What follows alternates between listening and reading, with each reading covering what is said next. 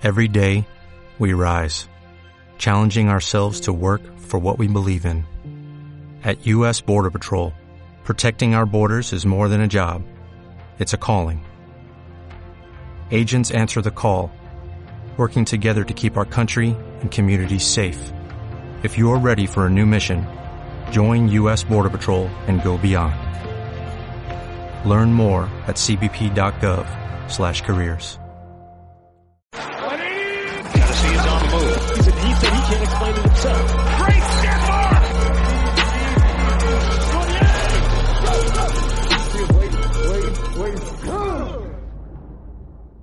Cámara, pivote y ring, cáiganse con carteras y teléfonos porque estamos en otro episodio de Laboratorio Fantasy.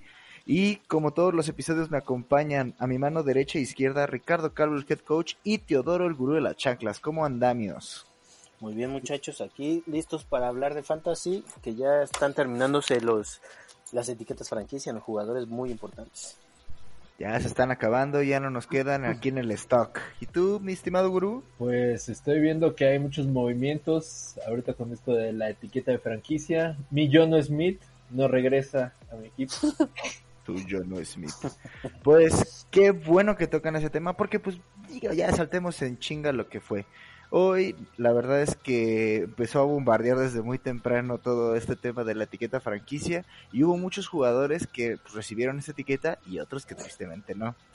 Entre los más destacados que recibieron la etiqueta franquicia están Chris Godwin con Tampa Bay, Marcus May con mis New York Jets, Taylor Moton con Carolina Panther, Allen Robinson con Chicago Bears, Cam Robinson en Jacksonville Jaguar, Brandon Scherf en Washington Football Team, Justin Simmons de Denver Broncos, Leonard Williams de New York Giants, Marcus Williams de los New Orleans Saints, que ahí si vieron nuestro mock draft lo tradeamos, entonces nunca va, no, va a, pa- no va a pasar eso. Puede, puede pasar. Y los Dallas Cowboys le dan a Dak Prescott un contrato multimega millonario o lo que vendría siendo para Samuel García El robo del Un siglo. sueldito.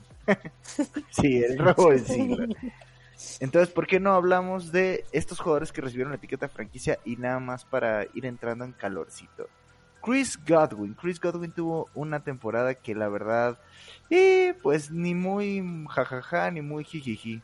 Si lo tuviste en ligas PPR igual te fue un poquito mejor, pero termina en la posición número... Redobles, por favor. 31. 31. ah, redobles. Tú, tú, tú, tú, tú, tú, tú. Ah, 31. Chris Godwin. Entonces, este movimiento sugiere que otra vez volveremos a ver a Chris Godwin o cómo, en dónde lo están poniendo ustedes. Pues yo, yo creo que va a tener eh, un poco más de protagonismo esta temporada. Si es que no se cumplen los caprichos a través de Tom Brady, como la temporada pasada de traer a Antonio Brown, ahora quiere a OBJ en Tampa. Ya le quitaron un poco de targets ahí a Mike Evans y a, y a Chris Godwin. Entonces, si llega OBJ, menos va a tener. Yo, Ay, sí, también a mí me caga la idea de que llegue OBJ. Perdón, te, te interrumpí. yo creo que. Perdón, te, eh, te volví a interrumpir. Ah, ¿verdad? Ya vas. Espérate, vuélveme a interrumpir. este, yo creo que va a bajar, o sea, hace dos años fue el segundo lugar en Fantasy, Chris Godwin, solo abajo de Michael Thomas. Yo creo que no va a subir. Yo creo que se va a quedar, se va a estancar entre los 30 el siguiente, bueno, este año que viene. Bueno, igual sí sube un poquito, tal vez no a los 30 otra vez, porque creo que también ahí hubo temas de lesión. Entonces, ¿qué pasaría si Chris Godwin estuviera en completa salud y Tom Brady siguiera lanzando los 40 pases de anotación que nos regaló en temporada regular? Muchas cosas podrían pasar, pero estoy poniéndolo como wide receiver 2 pues, en este momento, solamente por el hecho de que Mike Evans es Mike Evans. Ya lo hemos hablado, es el receptor más seguro que tiene Tampa Bay. Y mira, ni está tan anciano ni nada, entonces yo creo que si tienes la oportunidad, este año vete por Mike Evans como wide receiver 1 y dejo a Chris Godwin como wide receiver 2. Discúlpame, Chris Godwin.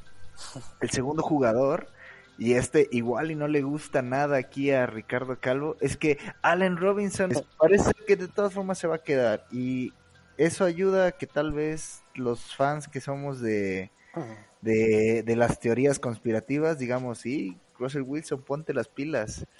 ¿Dónde lo estamos viendo? Pues no sé, o sea, yo sí esperaba que se fuera, que no lo taguearan. También vi que no estuvo muy, muy emocionado con la noticia. Entonces, igual y puede que lo retengan para hacer un trade con él. Entonces, no lo sabemos. Uy, pues, hasta la idea, porque mira, a ver, aún con la pandemia de corebacks que tuvo el año pasado él, puso números career high, 102 catches, 102 eh, recepciones por 1250 yardas y 6 touchdowns. Entonces, ¿sabes? No, no pinta mal el futuro de Allen Robinson si es que, y yo creo que a huevo tiene que pasar, vemos un upgrade en la posición de coreback. Yo, él es más wide receiver uno de lo que Chris Godwin será para mí este año.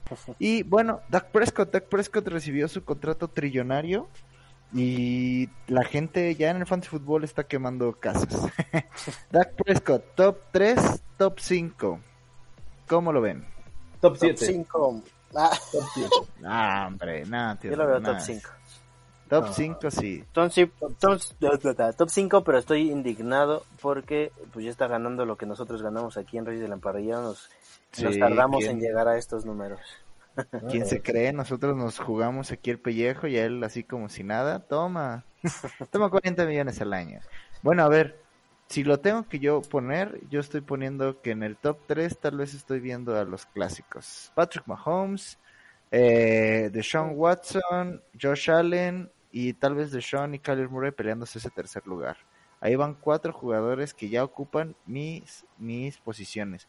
Yo sí estoy a favor de poner a Dak Prescott en el quinto lugar y de ahí pues ya el niño Disney, Russell Wilson, etcétera, con la K de etcétera. Jugadores que no recibieron la etiqueta franquicia y que pues ya la neta vamos. Aaron Jones. pues, Bueno, esto ya. fue todo por este episodio, muchachos. Muchas gracias por estar. Aaron Jones va a seguir siendo RB1 sí o no en otros en otro equipo. Sí, Sí, O sea, definitivamente. para fantasy fútbol. Sí, total- Perfecto. Kenny G, wide receiver de los Detroit Lions, tampoco recibe el franchise tag, entonces también lo estamos buscando como wide receiver 1. Sí, pero es que va a salir muy caro, entonces va a estar en un equipo mediocre como los Jets Jaguares. Es muy probable, casi todos los wide receivers que, que, pues, se van a ir así están entre, o sea, los de alto mando, 17 a 20 millones, entonces de alto pedo, como dirían ahí. Chris Carson, running back de los Seattle Seahawks, no recibe la etiqueta franquicia y con él tal vez marco mi límite. Running back 2. 3. Running back 3, ok. No, todavía tiene la capacidad de ser running back 1 si le toca en una división este, que no sea conocida por tener buena defensa terrestre. Bueno, pero yo O sea, estoy digo, hablando... podría llegar Estamos, habl- estamos hablando de que el running back 1 para mí siempre han sido los 12 mejores corredores que hay en la liga. De ahí ya empezamos a ver quiénes son running back 2, quiénes son running back 3. Chris Carson, yo no veo 12 nombres, yo no veo más bien a Chris Carson arriba. sobre ninguno de los 12 nombres que se me vienen a la mente. Tal vez Chris Carson sea buena idea que lo busques como running back 2 porque aparte va a caer en un equipo también chafón. Aguas. Sí, puede ser. Lo más seguro. Digo, los que tienen dinero Washington. para pagar su contrato es, son equipos que no. En Washington Figura. como backup de Gibson. Ahí mencionaban Pittsburgh, En pero pues, Águilas. quién sabe. ¿Por qué en Águilas no? Podría Miles Sanders tiembla. Nah, hombre, esos güeyes ahorita, ahorita andan ocupados tratando de ver quién va a atrapar balones y andan haciendo, andan haciendo ahí pruebas. Hunter Henry de Los Ángeles Chargers tampoco y lo que rápido llamó la atención porque Jonu Smith de los Tennessee Titans tampoco quedó, entonces hay dos alas cerradas de buen calibre o como decimos aquí de alto pedo y que se encuentran en free agency. John Smith, top 10. Hunter Henry, top 7. Uh, me Sí. encanta Amo, Teodoro. amo a órale. John Smith, lo amo, pero. Por algo es el gurú este güey. O sea, pero es que lo buscan solo en zona roja, no tiene mucha participación en los juegos, así que no. Y Hunter Henry sí es un, es un jugador de, ma- de mayor calibre, más obra. Bloquea mejor, bloquea Sí, mejor aparte. ti- Tiene más actividades en el equipo. Probablemente sea el primero en ser buscados y estamos buscando, no sé, ¡ah, patriotas. Pero bueno, esos fueron los chicos del que se fueron o no se fueron con su franchise tag. El capítulo que viene vamos a meternos muchísimo más en onda con todos estos. Así que ya saben, denle follow y vean el siguiente capítulo. Y a lo que venimos, entremos al laboratorio.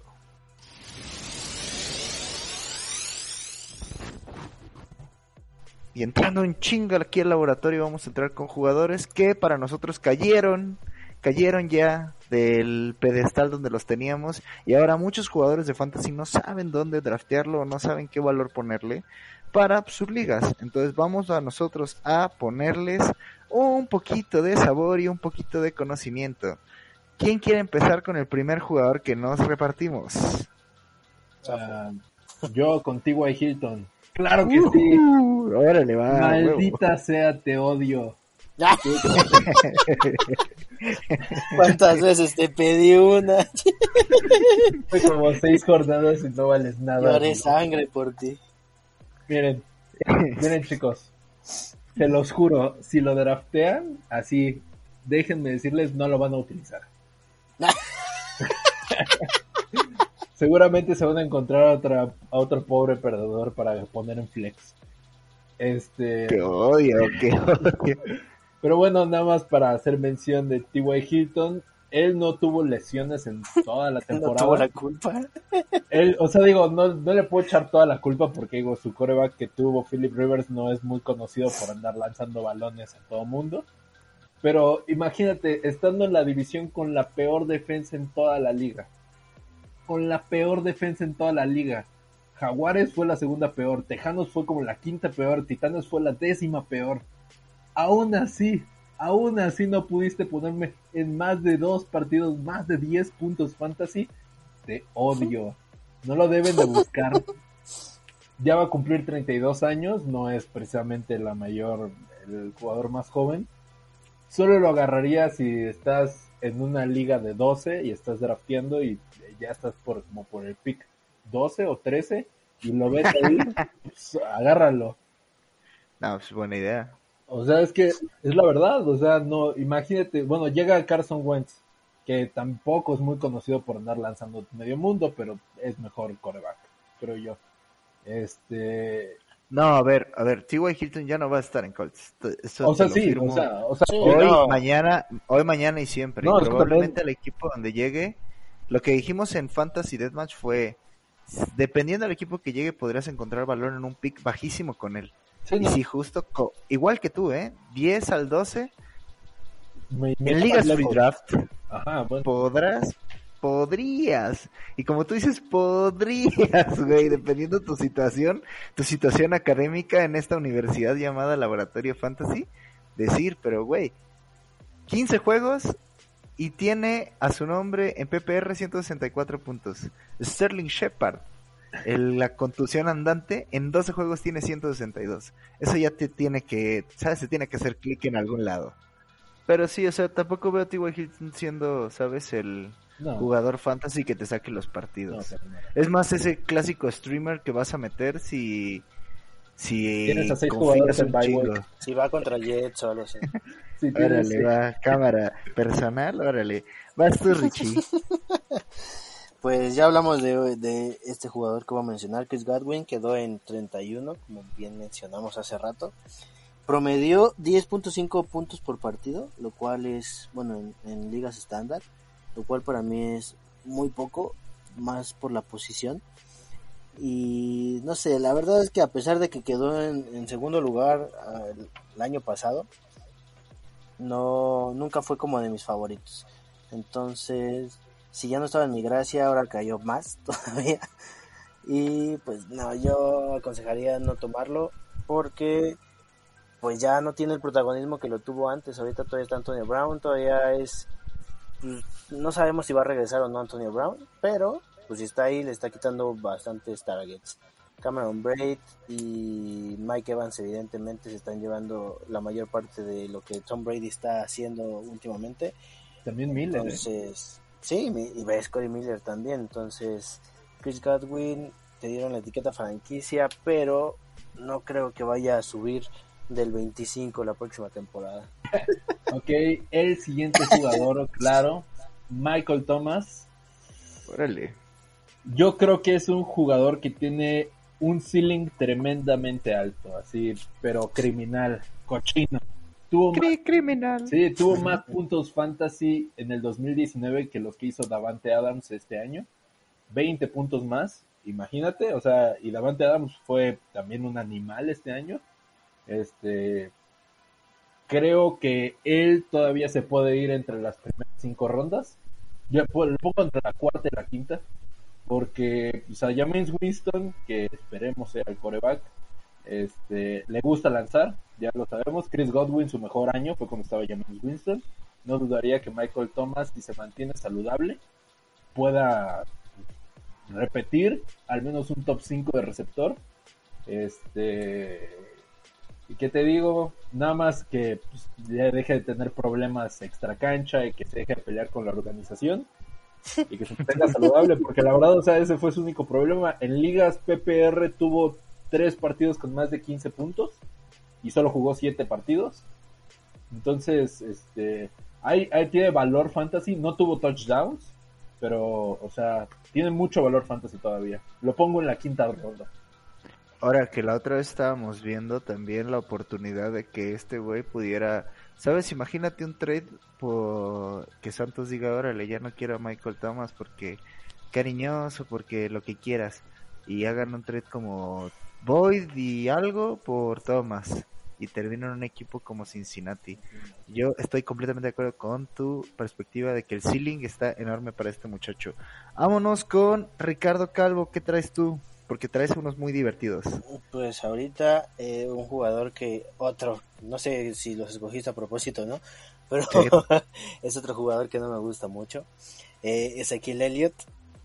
Em, no sé, cada vez ha tenido menor producción fantasy desde que desde que entró a la liga, a la NFL eh, con Dallas. Este año jugó 15 partidos por lesiones y todo eso. Llegó, promedió 14.9 puntos por partido, lo cual es bastante diferente a los 21, 20, 19 que tenía en las últimas cuatro temporadas que estuvo con Dallas. Sí bajó muchísimo nivel justo cuando le hicieron el contrato multimillonario que también Dak Prescott quería el año pasado. Y pues no sé, el dinero tal vez lo afectó o simplemente le perdió el gusto a la competencia, como diría el freestyler Dani. y pues no sé, nunca me ha gustado y ahorita diría que, que no lo escogieran, pero pues siendo sincero sigue siendo material de, incluso primera ronda. Entonces... Uh. Sí, claro. Y más con Dak Prescott. O sea, antes, ah, de que, antes, de, antes, de, la lesión de Dak, lo que pasó es que este güey no se pudo poner el equipo al hombro. Pero estaba poniendo números de running back 1. Entonces vamos a alimentar al, al running back Ezequiel Elliott y como dices, no te gusta, pero, güey, amas odiarlo, ¿qué es lo que te digo? Jamás en mi vida eh, lo he drafteado, entonces... ¿Aún? no, nunca. Prefiero perder la liga. me voy yo con una posición que a mí me luego me da dolores de cabeza y la posición de alas cerradas en fantasy fútbol. La verdad es que muchas veces es complicado tener una ala cerrada que sea, pues bueno, consistente. No te voy a, ni siquiera voy a decir Travis Kelsey, porque Travis Kelsey es una bestia, vamos a decir como tú dices, consistente. Eh, Mark Andrews termina en número 6 total en PPR con 170 puntos. Y aquí viene el tema, ¿qué va a pasar con Baltimore y qué es lo que estoy viendo? En el depth chart ya veo a J.K. Dobbins que también puede atrapar el balón y ya lo dije el año pasado, me, Lamar va a lanzar más y como si neto hubieran escuchado ese episodio y hubieran dicho, nah. Entonces, yo estoy poniendo a Mark Andrews en esta ocasión ni siquiera en el top 8 de alas cerradas que debes buscar. Y creo que solamente lo estoy poniendo un poquito alto por lo que hizo este año y el año pasado. Pero estoy viendo que puede haber un declive. Podemos ver, como dice Teodoro, Hunter Henry, John Smith, Irving Smith Jr., eh, Troutman en Santos, o sea, Gold Kemet en, en, en, Chicago. Hay muchos que creo que tienen esa probabilidad. Kyle Pitts va, a llegar a la liga y también va a ser un ala cerrada de impacto. Lo que para mí empieza nada más a quitarle protagonismo marcando. Si tienes oportunidad, no gastaría un pick muy alto con él. Entonces, bueno, eso es lo único que tengo que decir este güey. Ricardo, vamos a moverle un poco. ¿Qué traes de Jared Go? Jared Go. Pues que me jodió muchas semanas fantasy. Ay, pero ahí lo tenías, no, odio, odio, no, nunca lo quise soltar. Quedó en la posición número 18 la temporada pasada, con todo y su dedito desconchavadito. Este, y promedió, bueno, no estuvo tan mal, la verdad, 16 puntos por partido, tuvo ahí dos, tres partidos muy buenos, pero también tuvo partidos muy, muy malos. Eh, pero ahora que está en un nuevo equipo, si logran mantener a, a, este, ¿cómo se llama? A Golada y en algún este contrato que se saquen de la manga en agencia libre, eh, su valor va a subir muchísimo. Entonces, todavía tengo un poco de fe, un poco de esperanza, más porque pues el, el head coach es nuevo. Entonces, pues ojalá, ojalá así sea top 15, top 12, por ahí. Órale, mira, yo lo estoy poniendo en el 12 al 18. Yo creo que esos son buenos números para Jared Goff. Me gusta la oportunidad que tiene y, ¿sabes? Igual y esto también enciende un poquito su, su, ¿sabes? Su motor, porque a ver, el, en el 2018, la verdad es que el muchacho estaba poniendo números increíbles. Termina en la posición número 7 en Fantasy Points totales. 2019, órale, un tropezón a la 13, pero dices todavía, ¿sabes? No, no hay de qué preocuparse. Y puta madre, ¿qué pasó? Que en el que ahora otros cinco lugares en el 2020 para la posición 18. Jared Goff es un completo sleeper y solamente lo vas a encontrar como streamer. Y hablando de otro streamer, voy a hablar yo O de con la Matt esposa Ryan. de McVeigh. Exacto, con la esposa de Matt Ray también puede ser. O sea, eh, ese güey es una cajita de sorpresas, güey, que sabe sentir bien colero, ¿no? sí. Este, eh, yo voy a hablar de Matt Ryan. Y Matt Ryan, así como Jared Goff, yo lo estoy poniendo como un streamer con mucha posibilidad de que tenga algo de, de upside. Pero lo que estamos, yo creo que lo que más vas a comprar con Matt Ryan son las yardas. Porque termina en cuarto lugar con 4.581 yardas lanzadas. Si tan solo hubiera llegado a los suficientes pasos de anotación como para mejorar su valor fantasy, este año no lo veríamos tan mal. Pero, hey, ya yo creo que es su último año, al menos en Atlanta, y creo que lo puedes agarrar en un muy buen valor también. Estamos hablando de a partir de la ronda 8, si ya quieres estar buscando un coreback y dices, órale, no sé qué onda. Podrías hasta hacer la dupla, ¿sabes? Carson Wentz y por ahí tener a Matt Ryan este, en la bench spot. Porque yo no creo que quieras entrar tan seguro con Matt Ryan como tu titular si piensas capitalizar victorias. Entonces, ponte las pilas, Matt Ryan, porque también andas en la cuerda floja del laboratorio. ¿Tú lo draftearías? ¿Lo draftearías? La verdad es que yo... Yo no. sí. O sea, como último pick, como último pick, ¿sabes? Mi banca de No, coreback. No, sí. exacto, tal vez no tal vez como mi último pick porque dudo que llegue al último pick, pero sí lo draftearía si veo que estoy flojo en la posición de coreback y tal vez me falte ese upside. Estamos hablando de que tal vez si tú no escogiste a Justin Herbert, pues igual y estás en una posición como te digo, Carson Wentz y, y Matt Ryan. Dos jugadores que como puede que sí, como puede que no, güey. Pero pues al menos ya tienes dos opciones, güey. Órale, Eso sí. Teodoro, OBJ. Claro que sí. Y ahorita que parece ser que OBJ se va a largar de los Browns. Yo creo que es obvio, no, no, no sé si coinciden conmigo. Yo creo que también, o sea, tienen oportunidad de mover a OBJ y conseguir algo los Browns, entonces... Mire- Y, y- y lo he dicho varias veces, ya la ofensiva de Browns camina con y sin ese güey. Sí, no, claro, totalmente. Y seguramente van a traerles más herramientas ofensivas a Mayfield en este draft. El, aquí el único problema es que no vimos el, el mejor nivel de OBJ, obviamente por la lesión que tuvo. Nada más jugó siete partidos, pero no le puedo echar la culpa al principio de la temporada de Browns con Mayfield al mando este, y contra las mejores defensivas de la liga que fueron este, Indianapolis, Pittsburgh, Baltimore. Sí, bueno, Cincinnati no, pero Washington también estuvo en el top 5 y al final, este, pues no fue fácil. No le puedo echar la culpa a OBJ. Creo que también puede tener un ceiling bastante alto en el equipo correcto. Green No lo Bay, voy a poner en Tampa. No lo voy a poner en Tampa. ¿Saben dónde lo voy a poner? ¿En dónde? En su casa, en los gigantes. Claro que sí. En su mejor nivel, Daniel Jones necesita herramientas para lanzar. OBJ ya conoce el lugar, ya es prácticamente hijo del equipo. Y lo veo regresando para tener quizás oportunidad de llegar a playoffs con el que posiblemente sea el segundo mejor coreback de esa división, porque es Dak Prescott. Este, así que yo lo, yo lo, yo sí lo draftearía, pero me esperaría como hasta la octava, novena ronda, décima ronda. Bueno, es que el güey tuvo un partido de 40 puntos y desapareció, entonces, Sí, pues, bueno, se Pero, lesionó. Ahora que también estamos hablando de que Michael Thomas, Divo Samuels, y él tuvieron casi la misma cantidad de puntos con los mismos partidos. Entonces, si estamos diciendo que Michael Thomas tiene talento, OBJ también. Sí. Y sí, el panadero ha estado súper inconsistente. Entonces, vamos a culpar un poquito a Baker Mayfield, pero también OBJ tiene que ponerse las pilas. Se pone en su modo de diva, quiere que todos se lo alimenten a él. Y si quiere eso, pues sí, como dices tú, Gigantes es una, es una buena puerta. Y no solo Gigantes, o sea, creo que puede terminar en Nueva Orleans. Imagínate Orleans. si, si cambiáramos, hiciéramos nuestro mismo formato de trade o algo así. Y ahí, chingo mi madre, si no te van a estar alimentando a ti nada más. Porque allá casi no hay nada, güey. Entonces, Podría llegar a varios equipos. Es un jugador que puedes, que sabes que puede estar en varios equipos y sabes que puede funcionar. entonces entremos rápido a la zona de peligro. Yo creo que da tiempo. Pum, pum. Zona de peligro. Y en la zona de peligro, pues, ¿sabes qué? Vamos a meter al jugador que yo siento que estaba un poquito, ¿sabes? Underdog en estos en estos futuros free agents, ya que no recibió la tag franquicia. Hunter Henry, ¿qué pedo?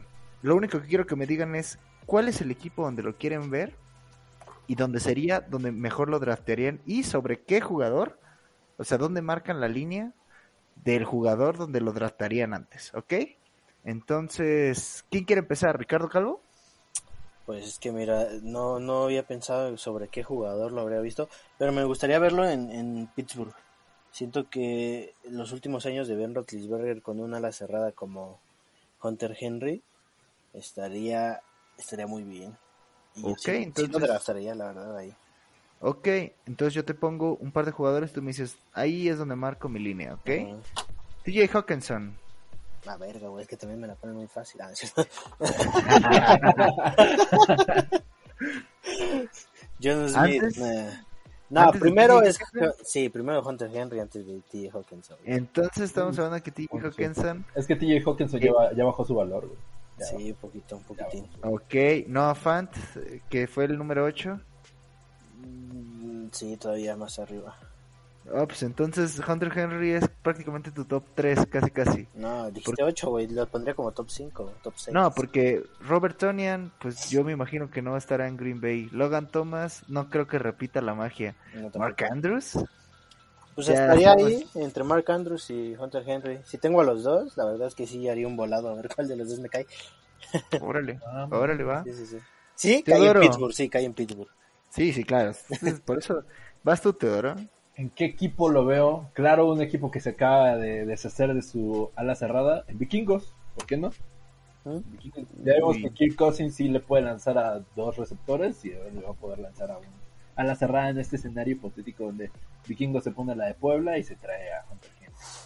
Se pone y mira que se van a tener que poner una de Puebla enorme porque ahorita están en el salary cap menos un millón, pero si pasara en Vikingos te gusta, Sí, sí lo veo, sí lo veo. Ok, órale. Yo voy a poner la clásica y es los Patriotas de Nueva Inglaterra con ese salary cap de 72 millones que permite que puedan comprar hasta a tu hermana. Entonces ahí si entra en los New England Patriots y traen a Jimmy G en el trade con la como su como su opción A, yo en ese momento descarto a cualquiera y Hunter Henry va a ser mi ala cerrada. Sí o sí. Pues, Lo estaría drafteando tan temprano como pueda. En cuantito yo vea que alguien ya voló a Travis Kelsey, no tardaría en mover, moverme en chinga y, y tratar de consolidarme con Hunter Henry. Entonces, en, en el Bueno. top, ¿dónde lo pones? En el top, ¿dónde lo pones? ah, debajo de Darren Waller nada más. Igual O que sea, top 3? top tres. tres? Sí, claro. Ah, no, Claro. yo Hunter Henry yo todavía lo pongo como top 7. Top 7, Sí. está bien. Sí. Mira, solamente en el caso de que queden Patriotas ahorita, pues sí, no, no está ni cerca del top 3, porque no tiene equipo. Entonces, no me puede dar puntos. Pero, hey, pues eso fue la zona de peligro. ¡Papam! Y eso fue todo por nuestra parte, aquí en Reyes del Emparrillado, versión Laboratorio Fantasy. Richie, ¿dónde nos pueden encontrar? En Reyes del Emparrillado en todos lados, Instagram, Facebook, Twitter. Bueno, en Twitter no. en Twitter no, no como Reyes del Emparrillado. Está el de Conqueror, está el de Reyes sin Corona. y está el de la tundra. Cualquiera de esos nos los pueden encontrar. Ok, Teodoro, ¿a ti dónde te pueden encontrar? Ay, yo qué sé, no me sé mis redes sociales, pero voy a decir aquí por Metro División del Norte. Metro División del Norte, cada vez dando mejor su ubicación. Un día sí va a dar la, la dirección completa. Y este. de Churubusco. Sí. Ah, pues vayan, vayan a checar nuestro último mock draft a YouTube. Suscríbanse, eso nos ayuda muchísimo. Y pues nos vemos en la siguiente entrega. ¡Nos vemos! Cámara.